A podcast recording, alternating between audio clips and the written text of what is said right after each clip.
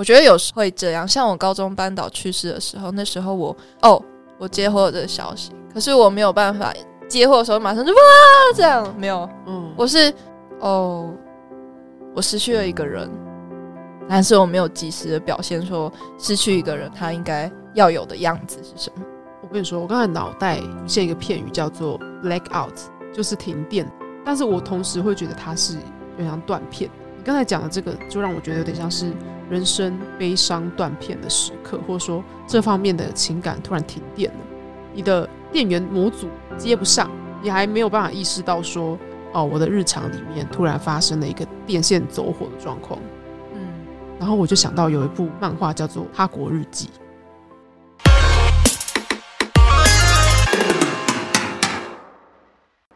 王道之路漫漫，你我一路相伴。大家好，我是 Tell，。我是威，他国日记的作者是山下之子，那他其实也是山脚窗外是黑夜，山下朋子是同一个人。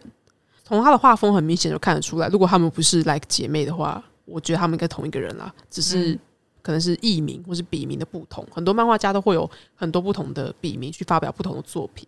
对那他国日记其实在台湾由青文出版，是译作《异国日记》，就是异国风情的异国。因为我一开始接触的时候，就是叫我看到的资源是叫他国日记，然后我看了三话，我就决定妈的我要去买书，怎么可以这么好看？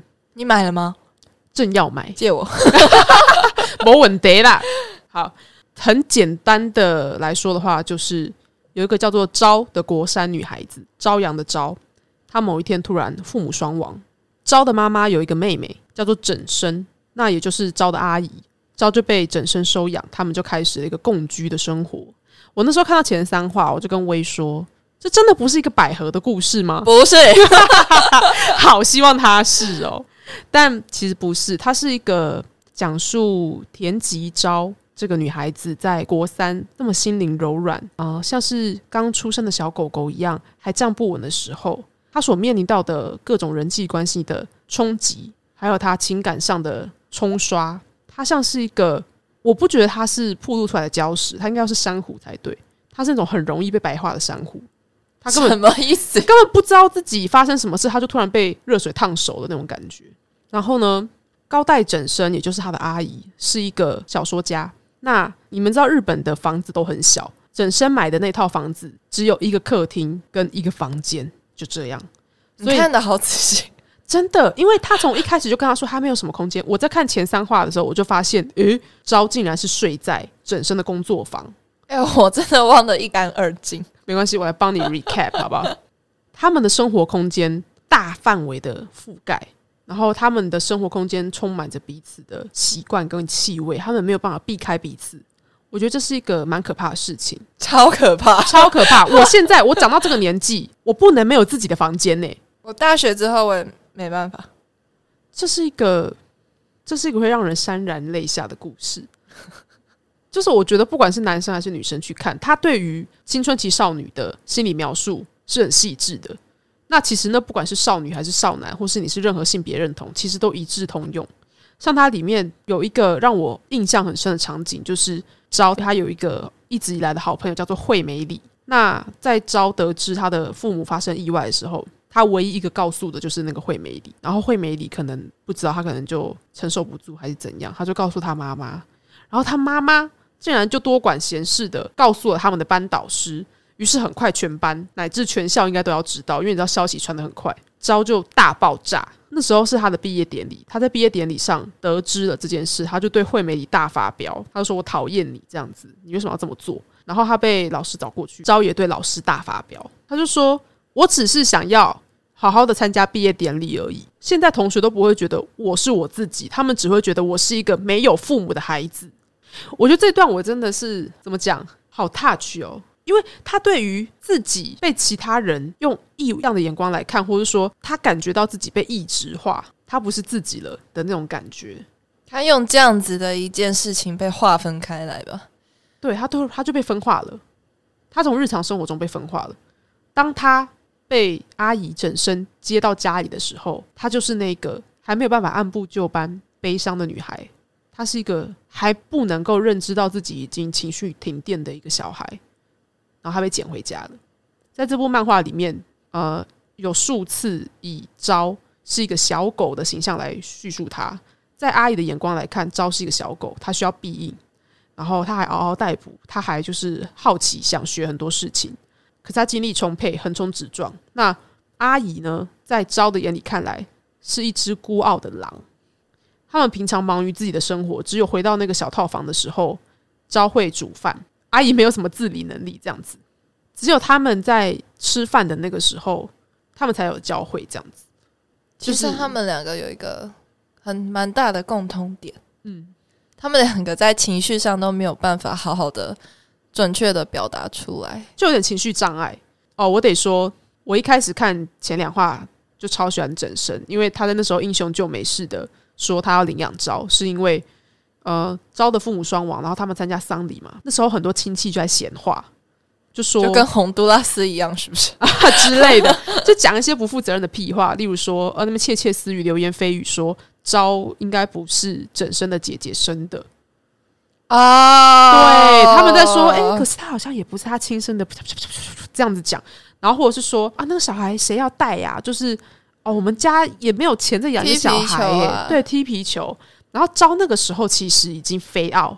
嗯，他不知道为什么还蛮能够不去听身边的大人闲言碎语，他已经在想一些锅碗瓢盆的杂事。他也不能怎么样啊，对，他也不能怎么样。他应该是很快就意识到自己在那个时候应该当个木头人，他必须要封闭自己，不然他就会受伤。对，结果那个时候整身，也就是他阿姨，感觉是一个有情绪障碍的人，可是他就在那个时候，他一时脑冲，嗯，讲了非常帅气的话，然后救出了招。虽然说我们说他是情绪障碍，他只是他其实够敏锐，他只是没办法好好的表，就是正常的跟他人交流，也不能说是正常。我觉得他应该算是比较人性比较柔软的一个人，只是他没有办法呃符合社会期待的去应对。他们两个都是真的，嗯，可是却也因为这样子彼此接住了彼此吧。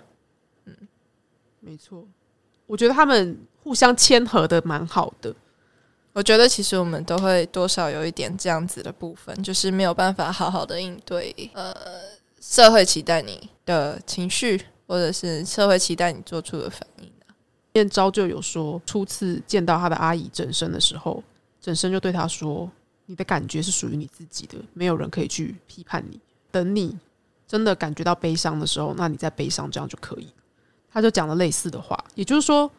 他承接了招的空落，而招的时候，甚至他只是觉得有东西不见了，可是他巨大的情绪断电还没有办法让他知道那到底是什么样痛苦跟想要痛哭的那种冲动，他还没有觉知上来。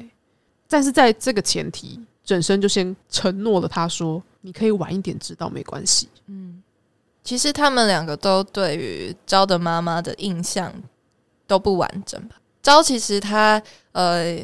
后来有一直在写日记，可是他一直没有办法确切的想出自己妈妈的模样。他觉得一切都离他非常的遥远。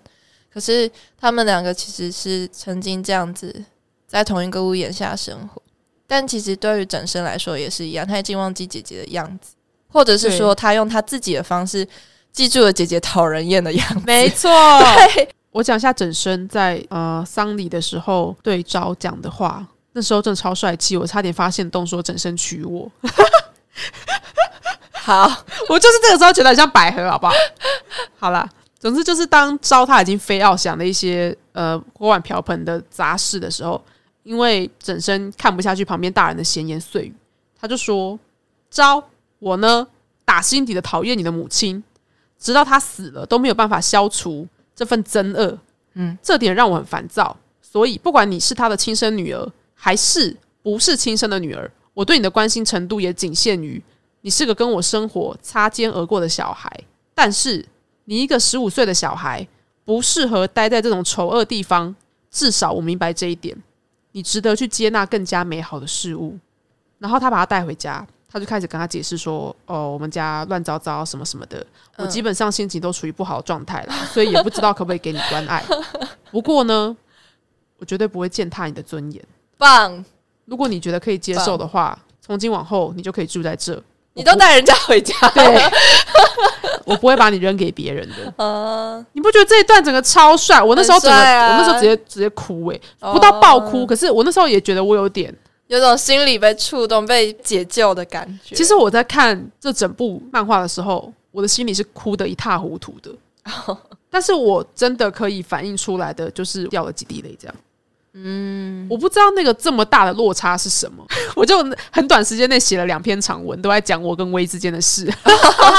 原来是这样子来的呀！对对对，我那个文章是因为我的内心已经就是太冲撞了，我必须要释放一些东西，整理一些东西，我把它转化成文字了。在看这部剧的时候，你就算不用亲身体历它所描绘的细节，嗯可是你总是可以从他的情绪缝隙里面找到一些，共鸣的地方。没错，这就是他的作者厉害的地方。就包括三角窗外是黑夜，好，我还是预设是同一个人画的，好不好？山下小姐，嘿，是三角窗外是黑夜里面有些台词也非常打动我。哦，真的哦、你没有吗？还是你觉得他就是个灵异毕业哦？不要这样嘛！你就是觉得他是个灵异毕业？你们两个到底可不可以在一起？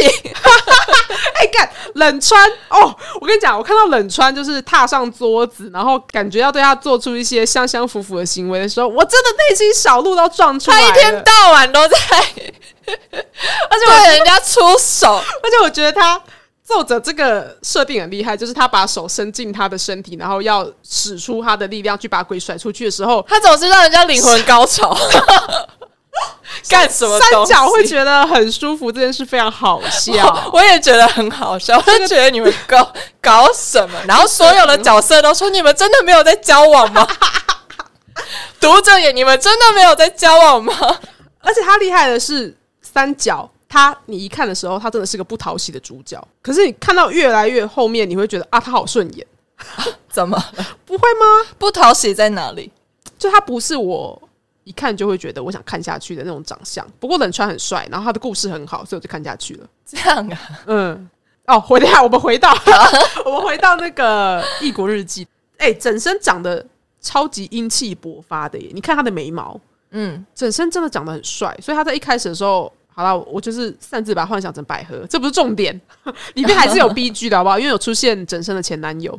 嗯，对，那就关于我一直在讲的你的悲伤来不及涌上这件事情。嗯，招毕业典礼那天得知，全班乃至全校都知道他成为孤儿的那一天，他整个被压亏了。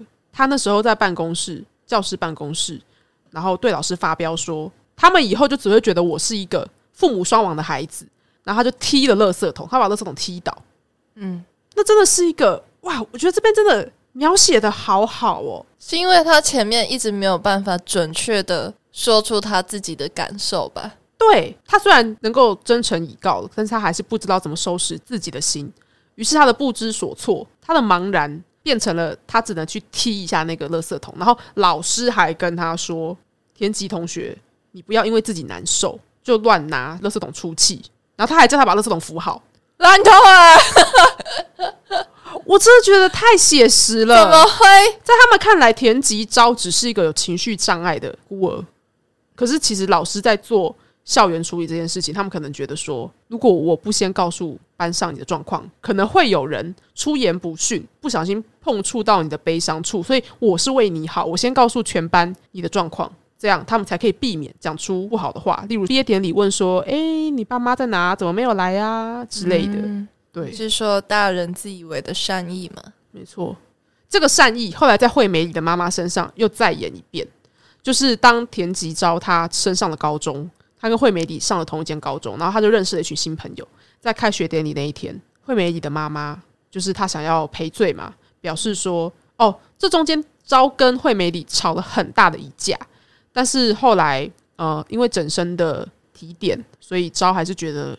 他想要继续跟惠美里交朋友，他没有真的想要断绝这段关系，他还是很珍惜对方。其实惠美里也超喜欢招的，惠美里一直传讯息道歉，然后一直哭，这样子真是个可爱的孩子。很可爱，很可爱。他们还是有想要珍惜彼此的心，于是就和好了。嗯，那惠美里的妈妈就有些表达想要赔罪这件事，想要去拜访整生他们家。在高中开学的时候，惠美里的妈妈当然有去，她就问招说：“呃。”你的监护人怎么没有来呢？今天是很重要的日子，他应该要出现吧？又是大人自以为的善意，就是他觉得说，如果监护人出现的话，小孩应该会比较安全感，然后可能在外界家长的眼光跟小孩的眼光看来，招也比较显得不奇怪。然后招那时候就对着惠美里的妈妈说：“不会啊，他又不是我的父母。”然后惠美里的妈妈就一时语塞。在下一个场景里，招突然间就讲了大实话，他就对那群刚认识一天的同学说：“他的爸妈出车祸死掉了。”然后那时候同学大家都有点不知道要怎么讲，他们就有点呃，还是想要极力的维持他们前面在打打闹闹的气氛这样子。但他们就说：“哇，你好独立哦，之类之类的，每天自己带便当。”招那时候就突然意识到自己好像说错话了。我觉得这好难哦，超难的。如果我是他的同学，我会不知道要怎么样子去对待这个人。老实说，我我会不知道。我觉得以我这个尿性，以我这个有点圣母的尿性的话，我我之后应该会。特别的想要关切他，我我是因为呃，我不知道他是不是想要我把他，就是像刚刚说的，他希望大家还是一样好好的对待他，所以我也不会想要特别的关切他。他虽然经历过前面一次情绪的爆发，嗯，他那次有点像试错，try and error，他就是讲出来发现自己讲错，而且他甚至还立刻自我反省，说我是不是太求取关注？哦，你知道吗？这边就是他细腻的地方，因为一个人他虽然不想要被别人另眼看待，但是当他到了一个当他说出来的时候，他就会得到了另眼看待。他可能还是有那么一点点的享受被另眼看待的感觉。我懂，但是他一讲出来才发现没有这个坏处远胜于那个好处。嗯，他就自己尴尬了。他回去也告诉整生这件事情。嗯，然后其实这本书会叫做《他国日记》或是《异国日记》，我就用台湾的说法叫《异国日记》。是因为整身在当初接招回家的时候，他就提议他可以写日记。他说：“不管写什么都好，是虚构的还是非虚构都好，你就写。然后这就是你的。你可能现在觉得没有什么，或是没有什么好写的，可是当你以后回头来看的时候，他多少会对你有点帮助。”里面有一个我蛮喜欢的台词，我有截图。嗯，终于在今天派上了用场。在我遗忘了这部漫画到底在说什么，笑死！里面就说了，整身回家的时候就看到招在睡觉，招在睡觉的时候呢，他的眼角其实是带着眼泪的，睡到哭还是哭着睡着。旁边有一个台词是说：孤独、绝望，在尚未得知如何用言语去表达这些情感的时候，该是多么痛苦。这段让我蛮。震撼的，就是我看《他国日志》里面，我觉得最印象最深刻的就是有两个地方，这是其中一个。那我会觉得很印象深刻，是因为刚刚有提到昭一直没有办法好好的表达说自己跟妈妈的情感是什么，因为他跟他妈妈之间有一些矛盾之处，他妈妈其实还蛮强势，超级对。那两人之间也有一些摩擦，在这个心结解开之前，他妈妈就已经去世了，他们已经失去这个磨合的机会。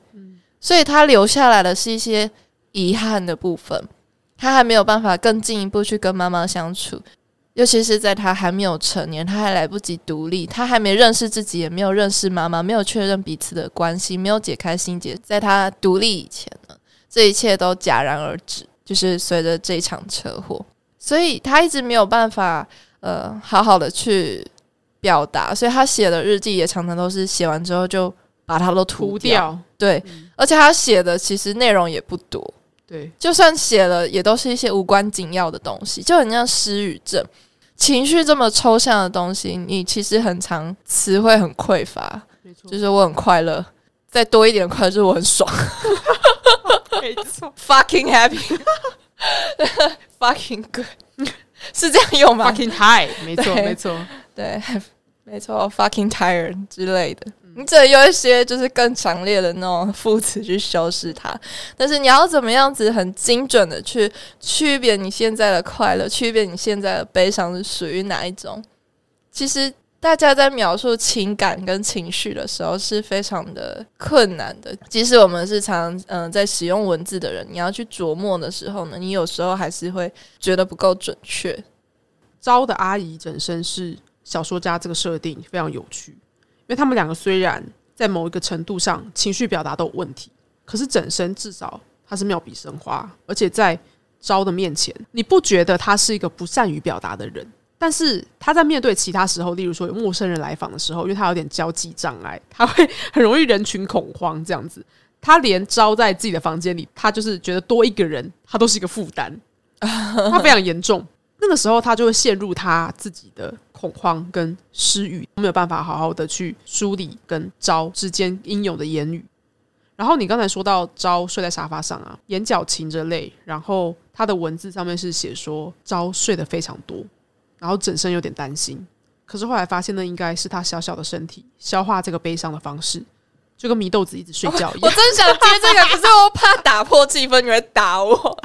我原本想说他可能是因为没有喝血的关系，就是《鬼灭之刃》炭治郎的妹妹祢豆子变成鬼之后，为了不吃人，于是沉睡了两年。他是用这个来补充他的体力的。好，我帮大家 recap 之后，总之我那时候看到招这样一直睡一直睡，我就觉得就是情绪排毒，你知道吗？很多人生气时候都选择睡觉哦，真的，很多人都说睡觉就会好了，没有，我真的觉得没有。大家都说真的，负面情绪来的时候不要睡觉，你会你还不如去运动嘞，你会睡得不好。所以我睡觉前都在做快乐的事，怎么很奇怪啊，看漫画，我还以为是练排球嘞。哦，对，我现在为了排球少年 一直在练排球，真的会被他笑死。我那天跟蔡友说，我去看排球赛。他很疯哎！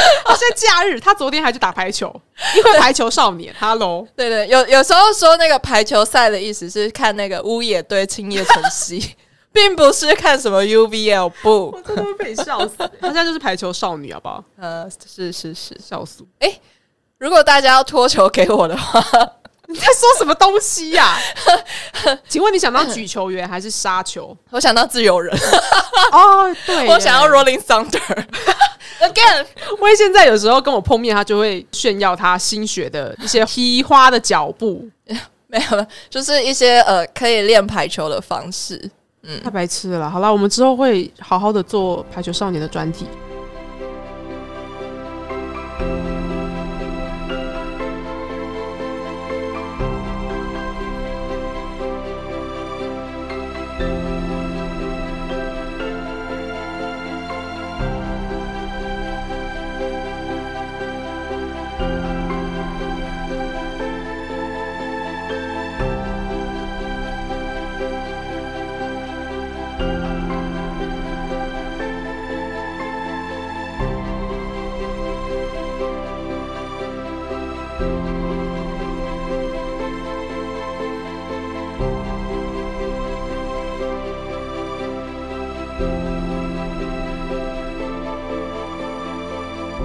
小岛不是有说，嗯，招还来不及跟他妈妈有更深的交流，这个机会就被剥夺了嘛？被生死两隔给剥夺了。嗯，然后他妈妈在招跟整生的印象里，都是一些很强势的印象。整生一直记得他妈妈贬损他的话。应该说，就是他妈妈是一个非常符合社会期待的，没错，他是一个很成功的、很现实的人。他没有办法理解整生为什么想要做个小说家，就整生就是边缘人哦，对，不擅长与他人交流，然后整天关在自己的世界里。除此之外，在性格上面吧，可能也没有那么的讨喜。对，就是他不太会去呃顺着别人。刚刚有说到，就是整生会说一些很帅气的话，嗯。我们会觉得说，这个人把心里话说出来，直率的样子很帅气。但是很多时候，事实上这样子的人，我们会觉得说他跟社会格格不入。有一个原因是因为他不会分场合啊，感觉比较没有社会化。对，就是其实他说这些话帅是没有错，可是他可能是因为其实他在一个不适合说这样子的场合，或是不适合的对象，说出了这样子的话。但是以我们的角度来看，我们可以理解他说这些话，而且是我们觉得现在就是需要这样子帅气的人说这种热血的话，没有错，对对，就是需要他来英雄救美。对，可能就是要看你观看的角度。但是如果是从招的妈妈来看的话，他会觉得就是这个人其实并不符合社会的期待，他可能一直觉得他很孩子气，就是他对整身是非常的严格。对，非常严厉。但那是那是整身的印象。后来他们一起去招的家里收拾遗物，然后整身突然发现，就像你更之前说的，整理逝去的人的东西的时候，你会突然发现，你又更认识了这个人。或是颠覆你以往对他的印象。他突然发现，他其实没有他以为的那么认识他姐姐，他姐姐还是有很多超出他预想以外的事情。例如说，他居然还把他国中制服留着。他说：“我记得姐姐不穿这个质料的衣服啊，或者说姐姐竟然会留这个，跟她印象中的姐姐很不一样。”她也发现了一些她姐姐不完美的地方，有点类似，就是跟她一开始的印象差蛮多的。他会觉得说，姐姐当初那样子讲我。可是她自己也做出了一些好像不是那么符合她口中所谓严厉的要求的事情，就很像模范生也会骂脏话了啊，类似或者模模范生也会作弊之类的。对对。然后招其实也是有发现一些他自己的印象跟整身的印象，乃至于他后来整理遗物。他对他妈妈本身的印象对不上的一些很多事情，就包括我们在很前面说招想不起来很多他妈妈的事情。那这个在中后段的漫画其实有越来越多，他印象中他跟他妈妈相处的事情，是因为招在他的生活中感觉到他父母的空缺越来越大，于是他就一直不断的想起一些很细碎的对话。可是在这漫画很前面的时候，当招体验他的情绪断电，他甚至想不起来他妈妈每天煮给他的东西是什么。有一幕是。招看着他手上拿着筷子跟汤匙，可是很多的小碟子上面都是问号、问号、问号，他完全无法辨认里面的菜是什么。可是明明妈妈每天都会做很好吃的菜给他，他就完全想不起来。我看到那里的时候，我很冲击。你怎么了？不是，我只是觉得怎么能够这样子表现出来？一个人的空落。虽然说山下小姐就是作者，她真的不是以背景取胜，或者说。以人的神态取胜，或者说画的有多细致的一个漫画家，可是她在这些分镜的表现，或者说台词的处理上，氛围，她真的是几霸分呢。嗯，我真的觉得她是我二零二一年上半年最推的漫画，棒！谢谢微推荐给我，我在这边推荐给大家，麻烦大家一定要去看，因为在这个四五月，我觉得是你可以重新梳理，今年已经过了四分之一了，那。我觉得你可以去重新的回看，呃，不只是一二三月的事情，而是你从去年延续到你现在的议题，或是说你跟家族之间的议题，很多事情，如果在你的情绪还跟不上，你还呃没有办法去好好处理的时候，可能阅读一些这样的作品，可以帮助你找到你没想过的路，然后让你能够更平心静气的走吧。我在想。我觉得这些作品，不管是呃《他国日记》也好，还是刚刚稍早前讲的《孤味》也好，《复后七日》也好，我觉得他在处理这个失落的部分最厉害的地方，或者是共同点，就是他们把日常放了进来。对，像刚刚说的，就是呃，因为你生活还是要继续，或者是我们在呃这样子特别的场合里面，我们重新重视了我们的日常。嗯，就像只要去看了他的便当，嗯，你每天都在吃，你真的不会去在意今天煮什么，明天煮什么，然后有什么差别。可是当你失去了这一切的时候，你会突然发现那是一件非常重要的东西，然后你需要靠别人来陪你一起拼起来。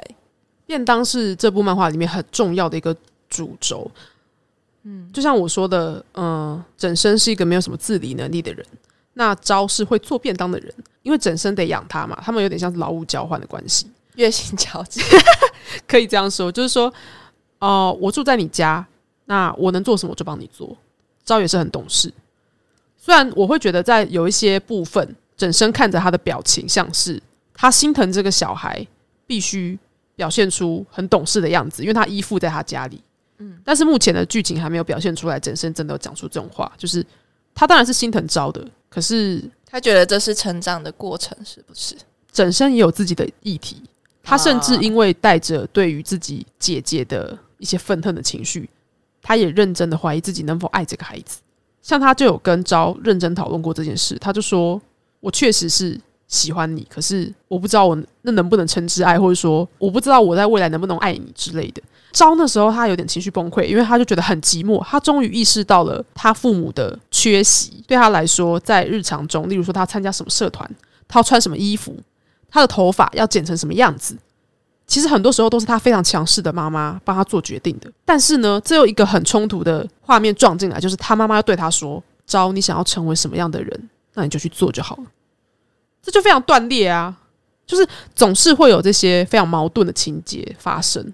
你爸妈虽然一方面觉得说你可以去成为你想要成为的人，但是二方面又觉得说不行，因为你是我的小孩，我我为你好，所以我要怎样怎样怎样，你只能做我说的 A B C，你不能做你想要的。然后我就想到，整生有个前男友叫利丁先生，他的丁是西门町的丁。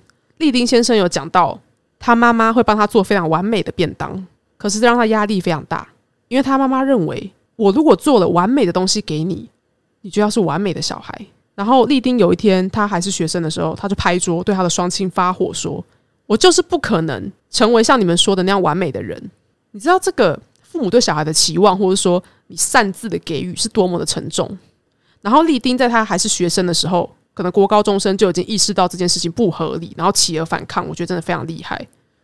这个其实我看《孤味》的时候，也有一些场景让我想到这件事情。因为刚刚不是有提到，呃，秀英是一个非常强势的妈妈，嗯。嗯，那里面其实她的女儿们也都非常的强势，尤其是在独立之后。那这位强势的妈妈呢，其实也对她女儿有一些要求，可是对她的女儿们也又会同时有些宽容，就像刚刚的一样，我会帮你做所有的决定，可是当你硬要去做某一件事情的时候，我也只能让你去做。我自己在成年之后也有这样子的体会，就是老妈念归念，她她拦不住你啊。就老妈很喜欢说什么什么在家里，就一直说你怎么在家里啊？如果一天到晚往外跑，你就说啊，你把家里当旅馆，就是都很矛盾的嘛。他们一方面觉得你要是一个能够自主做决定的独立的人，但二方面又觉得你是我的肚子掉出来的肉，你就某些事情你一定要听我的。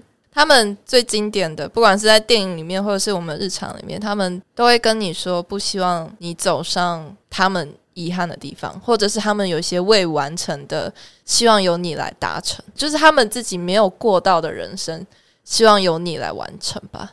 我觉得有可能是这样，所以才会常常有一些你不要跟谁一样，然后你偏偏活成了那个样子。对。那孤位里面有一个大女儿谢颖璇，跟她爸爸很像嘛。嗯，然后她就跟她妈妈说：“我们都知道我没有办法为爸做的那些错事跟你道歉。嗯，我没有办法代替他去弥补这些罪过。我觉得有时候蛮不公平的，就是大人们好像你身上有一些缺憾，他们就会说你这一点就是想到谁？哦，干，我超讨厌这句话。” 你真的是我，我觉得我真的是继承了所有所有缺点在身上。可是好处就是，即使我继承了这些你们觉得所谓不太完美的地方，我还是非常喜欢我自己。我觉得因为这些缺点，所以我有很多可以努力的地方，然后我把它都做得很好。你真棒！棒！你现在怎么这么 positive？我要被你吓死啊！我也要被我自己吓死，忽然在传教。好，那我们就乘着这股就是快活的氛围，我要跟大家说，因为便当呢，在啊《异国日记》里面是很重要的一个连接点，它连接了朝跟整生之间的日常跟他们的夜晚，因为他们常常一起吃饭嘛。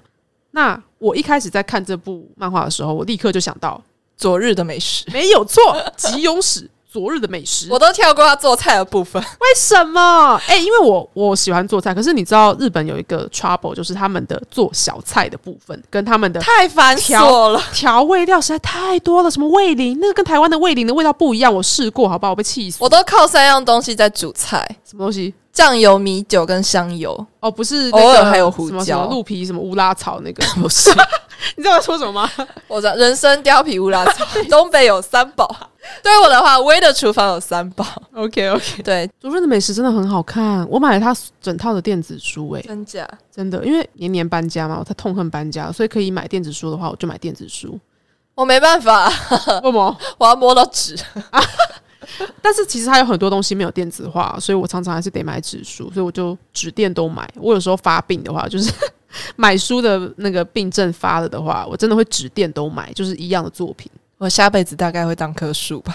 不要，好了，如果可以到我手上也是不错，就是变成书到我手上，当个排球少年画册嘛。可以，可以，可以，笑死。《异国日记》真的是一个要讲。感觉可以讲三集的作品，它真的让我太有共鸣了。可是因为节目时间长度关系，我觉得其实差不多可以做一个收束。那我们呃上一集主要是讲到了清明节，那对家族丧礼的记忆，还有连接到台湾电影《孤味》，关于人遭逢巨变，你的情绪的断层，你的悲伤到底要怎么姗姗来迟？那你要怎么应对？